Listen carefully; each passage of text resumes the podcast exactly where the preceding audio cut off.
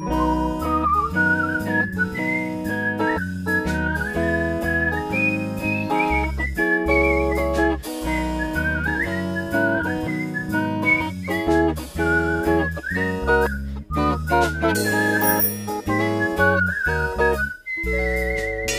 Campus-Spezialisten. Ciao, Bella Silvia, come va? Wie geht's dir? Ciao Anne, va bene, tutto bene, e tu? Anche io. Ähm, ja, schön, dass wir uns hier wieder zusammengefunden haben nach so langer Zeit. Ich Ja. freue mich. Ich freue mich auch und wir steigen hier mal mit dem kulinarischen Highlight unserer Woche ein. Genau. Ich vermute mal, das war was Italienisches. Ja, auf jeden Fall. Äh, ich bin ja manchmal etwas eingeschränkt, was den Genuss der italienischen Küche angeht und werde von allen ItalienerInnen ständig dafür bemitleidet, dass ich keine Carbonara essen kann. Aber vorletzte Woche habe ich tatsächlich eine erstklassige vegane Carbonara beim Italiener gegessen. Also ich muss wirklich auf gar nichts verzichten. Echt cool. Also in Rom dann noch. Ja, genau. In einem veganen italienischen Carbonara-Restaurant. Cool. Ganz genau. Richtig gut. Und damit heißen wir euch herzlich willkommen zur neuen Folge vom Podcast Die Campus-Spezialisten. Wir sind Anne und Silja und studieren Konservierung und Restaurierung in der Studienrichtung Holz an der Fachhochschule Potsdam. Und ja, wie bereits angeteasert, dreht sich in dieser Folge alles um das Thema Auslandserfahrung im Studium. Wir haben ja in früheren Folgen bereits zum Beispiel über die Praxis im Studium gesprochen und uns da auch zwei bezaubernde Kommilitoninnen aus der Fachrichtung Wald und Stein eingeladen und interviewt. Und heute möchte ich dich interviewen, Silja, zum ersten Teil deines Erasmus-Aufenthalts. Meine Auslandserfahrung steht mir noch bevor und ja, deswegen bin ich besonders auf deine gespannt. Ja, jetzt erstmal zu den grundsätzlichen Dingen. Wo bist du und für wie lange? Ich bin in Italien, in Rom, und zwar für zwei Semester, also fast ein ganzes Jahr. Und äh, wann entstand der Gedanke für deinen Erasmus-Aufenthalt? Äh, mein Cousin, der an der Fachhochschule Potsdam Kulturarbeit studiert, hat mir erzählt, dass er sich bewerben möchte. Und ja, dann dachte ich mir, warum eigentlich nicht? Man kann es ja mal probieren. Und mit wie viel Vorlauf sollte man da rechnen? Also wie war es von der Organisation? Also die Anmeldungen erfolgen im Januar für das folgende Sommer- und Wintersemester, also ein halbes bzw. ganzes Jahr im Voraus. Das Ganze läuft dann über das International Office der FAP und man hat über den ganzen Prozess die gleiche Ansprechpartnerin, die immer für alle Fragen offen ist.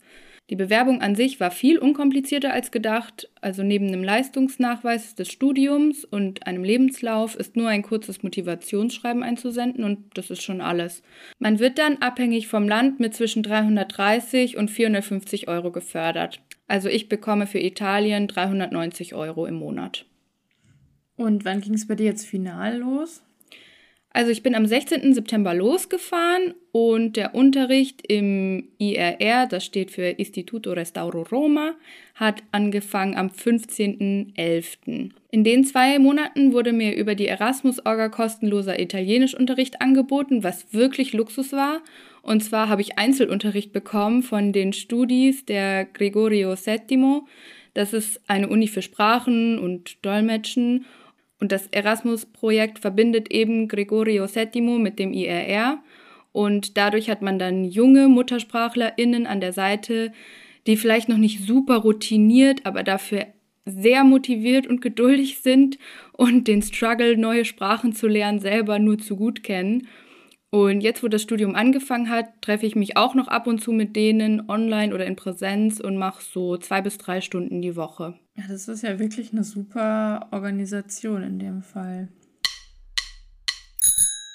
Und wie wohnst du und äh, wie hast du dein Zimmer gefunden? Das ist ja immer so die erste, die erste Challenge. Ich bin erstmal in ein Hostel gegangen, um mich von dort besser orientieren zu können. Ich hätte auch direkt eine Empfehlung, und zwar das Alessandro Hostel in Termini. Äh, Das ist auch keine bezahlte Werbung an dieser Stelle. Es ist nur eine persönliche Empfehlung, weil ich da wirklich sehr, sehr gerne gewohnt habe. Man hat es nicht weit, wenn man am Bahnhof ankommt, was mit all dem Gepäck ja sehr wichtig ist. Und ähm, das Hostel ist einfach cool, um neue Leute kennenzulernen und ein bisschen zu connecten. Ich war dann da zwei Wochen, bis ich meine WG gefunden habe und habe dort Leute kennengelernt, mit denen ich jetzt auch immer noch befreundet bin. Und ja, das ist deswegen was, was ich echt jedem empfehlen kann, der in eine neue Stadt zieht. Geht für ein paar Tage, solange ihr halt könnt, ins Hostel. Es ist natürlich auch anstrengend und ungewohnt, aber es ist ein guter Start ins Leben in einer neuen Stadt und ich würde es echt jederzeit wieder so machen. Und meine WG habe ich dann tatsächlich über WG gesucht gefunden. Das war aber auch reiner Zufall, dass das so geklappt hat. Das meiste läuft in Italien tatsächlich noch über Facebook-Gruppen, unbezahlte Werbung auch an dieser Stelle. Anne, bist du eigentlich mal in eine Stadt gezogen, wo du zuvor niemanden kanntest? Oh ja, das war damals direkt nach dem Abitur mit 18 nach München. Ja, das war im Nachhinein gut, da man offener ist und eben nicht mehr, nicht immer was mit den zwei, drei Leuten ähm, unternimmt, die man eh schon kennt. Also so out of your comfort zone und so. Ähm, und dann hat mir auch meine Praktikumsstelle dort geholfen anzukommen. Das war das Restaurierungszentrum der Bayerischen Schlösserverwaltung im Schloss Nymphenburg in München. Da hatte ich als KollegInnen RestauratorInnen aus allen möglichen Regionen und Städten von Deutschland. Also ich habe da zum einen tolle, gleich interessierte Freundschaften schließen können und in München dann auch gleich mal ganz viele Regionen Deutschlands auf einmal kennengelernt und da dann auch vermittelt bekommen, dass München nicht das Zentrum Deutschlands oder Europa ist, wie manche MüncherInnen auch manchmal denken. Und dass es sich wirklich einfach lohnt, neugierig zu sein und auch nochmal wegzuziehen, was dann auch eben den Umzug ins wunderschöne Potsdam bewirkt hat. Und ja, ich denke, da wird es dir ähnlich gehen, also dass du Kommilitoninnen aus verschiedenen Regionen Italiens hast, so wie ja auch bei uns die Potsdamer Kommilitoninnen auch aus allen Regionen Deutschlands kommen. Nee, tatsächlich ist das eher nicht so. Fast alle meine KommilitonInnen kommen aus Rom oder der umliegenden Region. Also es ist da eher nicht so verbreitet, dass man so große, große Wege macht fürs Studium. Ja, was war dir dann letztendlich bei der Zimmersuche wichtig? Mm, ich habe mich absichtlich nicht so über die Erasmus-Seiten und Gruppen connected, weil ich eben vermeiden wollte, dass ich in Kreise komme, wo dann vor allem Englisch gesprochen wird, weil es eben international ist. Deswegen war mir einfach wichtig, dass es eine WG mit ItalienerInnen ist und natürlich, dass das Zimmer möbliert ist, weil ich habe ja nur das Nötigste mitgenommen.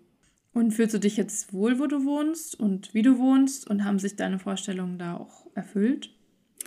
Also ich fühle mich echt richtig wohl in meiner WG. Meine MitbewohnerInnen waren und sind immer sehr geduldig mit mir, wenn ich versuche, meine italienischen Sätze zusammenzubasteln äh, ja, und zeigen mir original italienische Gerichte und ich koche Semmelknödel oder versuche mich mal an einem Risotto. Und ja, dieser Austausch macht einfach sehr viel Spaß.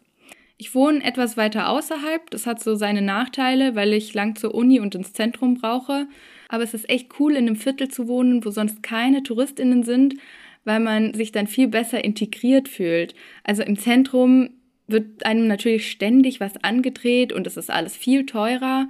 Aber hier habe ich so meinen Gemüsehändler, der meinen Namen kennt und der mir für kleines Geld Obst und Gemüse verkauft, das er manchmal extra für mich frisch aus dem Lager holt und so. Ja, die Supermärkte sind viel größer und günstiger und es ist eben alles in allem authentischer und ja, das gefällt mir echt gut. Du hast ja gerade schon angesprochen, dass du Italienisch lernst und ja, wie läuft es damit und äh, wie war dann dein Sprachniveau zu Beginn? Puh, also ich habe viel Podcasts gehört, um reinzukommen und mir auch ein bisschen mit Apps versucht, die Basics beizubringen. Aber für mich hat das eher mäßig geklappt, weil es eben so schwer ist, neben dem Alltag das in sein Leben zu integrieren. Äh, das ist halt eine große zusätzliche Anstrengung, gerade zu Beginn, wenn man eben bei Null anfängt. Man kann es nicht mal eine kleine Basis nennen, würde ich sagen, was ich am Anfang hatte. Also ich hatte eine grobe Idee von der Sprache, aber mehr auch nicht. Und inzwischen würde ich es als eine solide Basis bezeichnen. Ich kann sagen, was ich brauche, einfache Vorgänge beschreiben, Fragen stellen, Dinge umschreiben, Texte verstehen und ja, damit kann man auf jeden Fall arbeiten.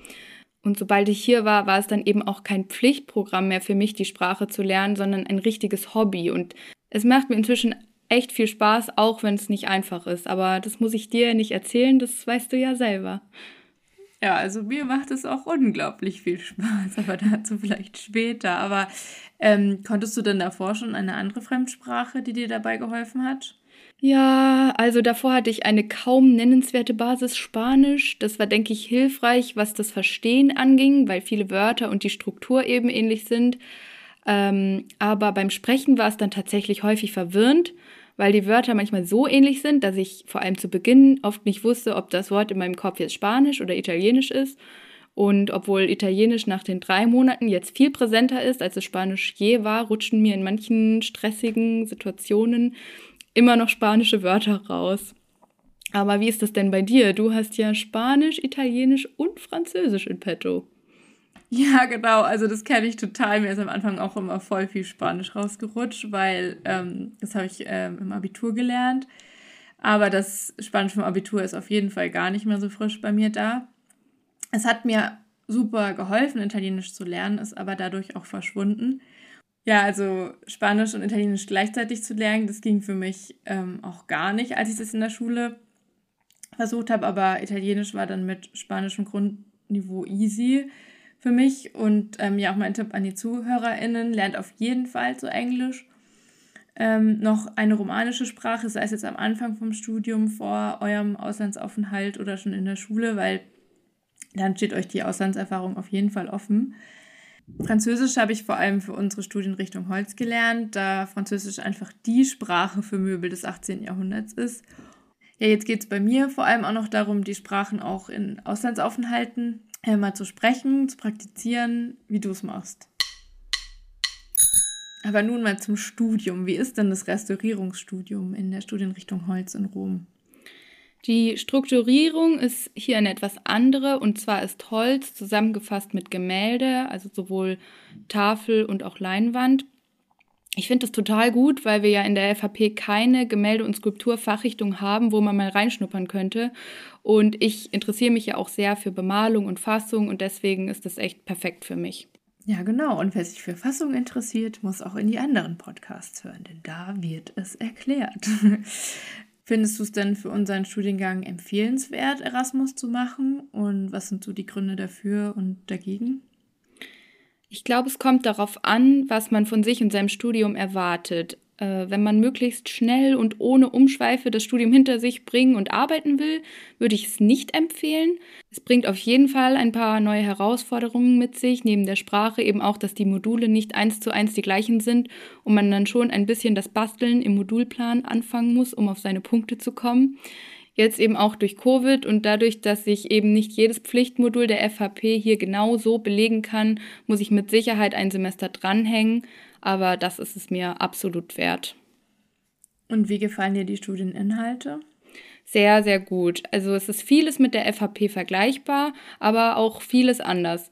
Wir haben beispielsweise Geschichte der Restaurierung als Modul, das sich über ein ganzes Semester zieht und nicht nur als einwöchiges Seminar angeboten wird, wobei man sagen muss, dass dieses Thema dann in anderen Modulen der FAP häufig auch noch eine Rolle spielt. Also ich würde sagen, es ist anders strukturiert und der Fokus ist eben ein bisschen anders gesetzt, aber die Inhalte sind gleich. Und was begeistert dich am meisten? Mir gefällt, dass wir wie an der Fachhochschule in Kleingruppen lernen, die DozentInnen einen kennen und Fragen gestellt werden und das nicht wie eine klassische Hochschulvorlesung ist. Ganz besonders toll sind aber die häufigen Ausflüge in Kirchen oder Museen. Wir haben schon zu drei Kirchen eine Führung unserer Kunstgeschichtsdozentin bekommen und sind zusammen auch zweimal ins Museum gegangen in den zwei Monaten, also nur wir Studis außerhalb der Vorlesungszeit. Und das ist etwas, was ich mir auch für Potsdam angewöhnen möchte, wenn ich wieder da bin. Ich mache das echt viel zu selten. In Italien ist Kunstgeschichte viel natürlicher in den Alltag integriert. Es interessiert wirklich so gut wie jeden.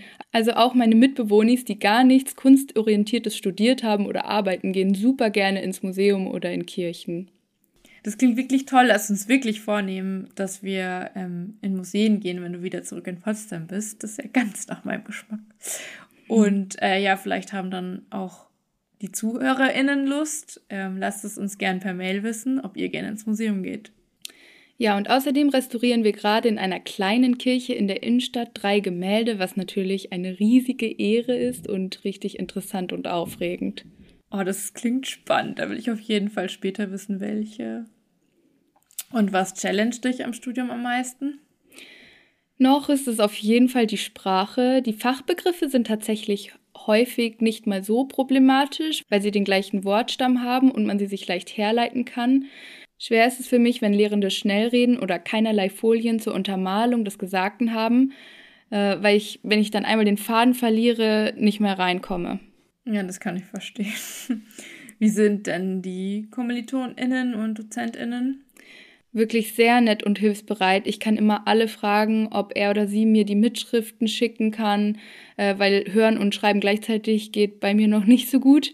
Und zu den DozentInnen kann ich immer nach den Theoriestunden nochmal hingehen und nachfragen, wenn ich was nicht verstanden habe.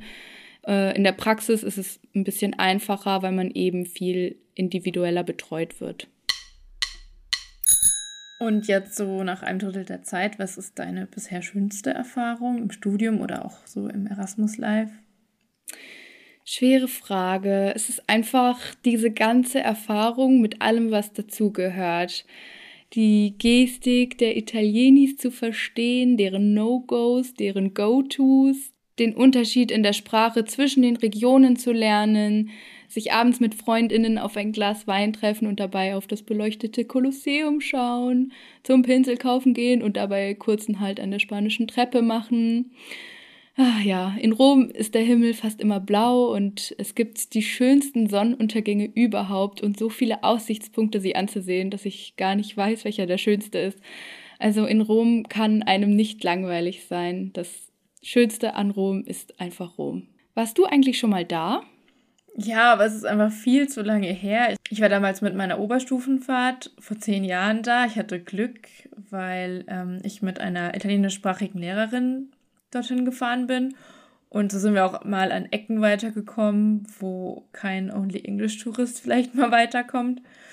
Mich hat die Selbstverständlichkeit von über 2000 Jahren alten Bauwerken so fasziniert, abgesehen von den Gebäuden dort natürlich auch, ähm, die ja auch als Ikonen des Barocks gelten. Ja, ich glaube, ich würde dich sehr gerne mal im Estate, also im Sommer, besuchen. sehr gerne. Aber jetzt sind wir noch relativ frisch im Jahr. Auf welche Erlebnisse freust du dich am meisten innerhalb deiner kommenden Erasmus-Zeit? Ja, ich bin gespannt, wie es weitergeht. Ich freue mich einfach weiter, diese Stadt entdecken und hier wohnen zu dürfen. Und ganz besonders freue ich mich auf den Frühling. Anne, du hast mich so viel gefragt. Jetzt bin ich auch mal wieder dran. Wie sieht es denn mit deiner Auslandserfahrung aus? Ja, die ist leider noch nicht existent. Aber da ich fleißig Italienisch gelernt und auch jetzt ja innerhalb meines Studiums in Potsdam Französischkurse besucht habe, steht es auf jeden Fall an. Und ähm, da vereine ich dann quasi zwei Podcast-Themen hoffentlich von uns, denn ich möchte ähm, mein Praxissemester im Ausland verbringen und da am liebsten in der Schlösserlandschaft in Turin, Turino, also auch in Italien, ähm, aber in Norditalien. Was würdest du InteressentInnen für Erasmus-Aufenthalte mit auf den Weg geben? Also wie gesagt, denke ich, es ist eine sehr gute Idee, zu Beginn ins Hostel zu gehen oder vielleicht auch Couch zu surfen, wenn man eben der Typ dafür ist. Für Leute, die sich eine Stadt gerne alleine und nach und nach erschließen, tut es vielleicht auch ein guter Reiseführer oder Blogs im Internet.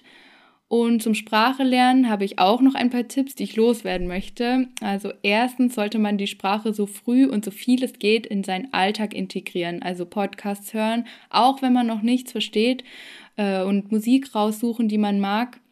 Wenn man sich da die Texte übersetzt, merkt man sich bei jedem Mal anhören einzelne Wörter und baut dann so ganz natürlich seinen Wortschatz auf.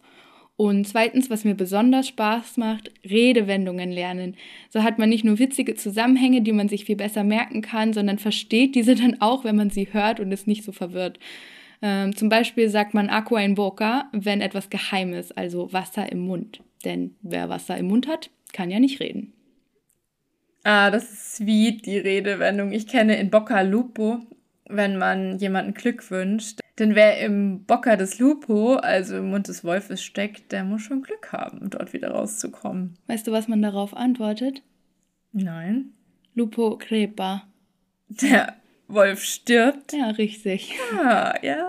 Schwarzer Humor ab und an. Anne, was hat dir denn beim Sprachenlernen besonders gut geholfen? Kurzum die Menschen. Ich hatte damals einen italienischen Freund und ich wollte Italienisch lernen, um mich mit seiner Familie unterhalten zu können und seinen Freunden. Dort habe ich dann auch die italienische Lebensart kennengelernt und so hat sich dann auch meine Begeisterung für Italien noch erweitert, eben auch auf seine Landsleute und die Kultur. Und die Essenskultur hat mir auch auf jeden Fall beim Lernen geholfen. Ja, mir Und, auch. Ja, also der Wortschatz ist wirklich am größten bei mir, muss man ja, sagen. Bei mir auch. Tatsächlich haben mir dann auch ja, zum Lernen der Sprache die mehrwöchigen Aufenthalte bei seiner Familie geholfen. Und als es dann vorbei war, auch das Reisen durch italienische Städte und Regionen, auch eben durch Couchsurfen, weil da bin ich dann alleine nach meinem ersten Studium durch Italien gereist und habe gemerkt, dass das am meisten hilft, um die Sprache zu lernen. Zu Hause habe ich das dann mit Sprach-Apps ähm, weitergeführt. Das habe ich auch bei Französisch genauso gemacht und mir dann auch italienische Freundinnen in Potsdam gesucht. Grüße gehen raus an Ilaria. Wir hoffen, dass wir euch ZuhörerInnen einen Eindruck geben konnten, was es bedeutet, im Fach Konservierung und Restaurierung einen Erasmus-Aufenthalt zu machen. Und falls ihr noch mehr Fragen zum Studium der Konservierung und Restaurierung in der Studienrichtung Holz habt, meldet euch gerne unter campusspezialisten.fh-potsdam.de und wir beantworten dann auch gerne eure Fragen im Podcast. Und abonniert uns doch auf Spotify und Apple Podcasts und lasst uns auf beiden Plattformen gerne eine 5-Sterne-Bewertung da. So, Anne, wenn du dir jetzt eine italienische Spezialität wünschen könntest, die direkt frisch zu dir geflogen käme, welche wäre das? Definitiv Pasta Fresca. Also besonders liebe ich Trofie. Das sind kurze gedrehte frische Nudeln, die durch ihre Form genial frisches Pesto Genovese aus Pinienkern und Basilico aufnehmen können. Die sind dann gemischt mit Fagioli, also Prinzessbohnen und kleinen Pezzi di Patate, also Kartoffelstückchen. Das Gericht ist einfach wirklich für mich unübertroffen oder zu den Trofie dann Walnusspesto. Hm. Aber da auf jeden Fall mit Ricotta. Ähm, wobei ja, Silja, hast du eigentlich veganen Ricotta in Italien schon entdeckt? Nee, hier ist der Vegan-Hype noch nicht so angekommen, leider. Oh, auf den kann ich, glaube ich, kaum verzichten. Oh, dann bitte begib dich auf die Suche, bis ich dann im Sommer nach Rom komme. Sì, certo, carissima. Grazie, Bella. Grazie a te. Ciao. Ciao. Das war ein Podcast der Campus-Spezialisten der Fachhochschule Potsdam. Produktion und Realisation, zentrale Studienberatung der Fachhochschule Potsdam, Johann Frederik Paul und Zoe Rahnfeld. Redaktion Anne Ilaria Weiß und Silja Bückers. Artwork Lucy Herting. Danke auch an Gordon Barsch und Maria Büthoff für den Jingle. Eine Produktion der Campus Spezialisten 2022.